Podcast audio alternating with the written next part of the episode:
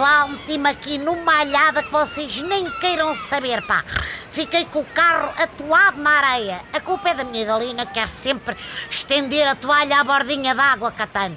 Fui avançando, avançando, como se a minha viatura fosse um daqueles jipes das marés vivas, e agora estou aqui enterrado. Bom, pelo menos cá dentro temos sombra e dá para mergulhar do capô. Já fui experimentar a água, mas fiquei logo mal disposto. Então não é que está a bandeira verde? Epá, fico maluco com isto, pá. Para mim a bandeira estava sempre vermelha. Pensei que, bom, que não dá para ir ao mar. Mas até é melhor assim, que não há o perigo de nos parar a digestão.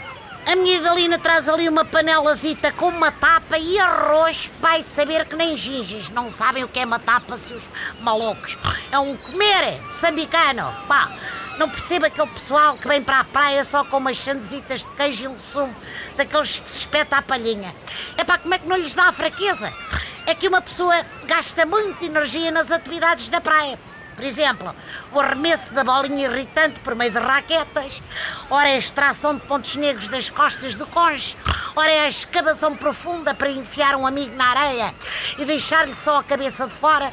A única pessoa nos areais que faz um exercício que eu valorizo é o homem das bolas de Berlim. De resto, bonito, bonito, era estarem todos sossegaditos passam o ano a queixarem-se por terem de trabalhar e quando chegam às férias só se metem em alhadas. Passo lá a perceber esta gente, Catano. Bom, esperem lá, pessoal, que vem ali a Polícia Marítima. Provavelmente querem perceber como é que este táxi deu à costa. Se eu for preso, já sabem. Quando me visitarem na cadeia, não me levem tabaco. Levem-me só jornais desportivos, que é disso que eu vivo. Naturalmente.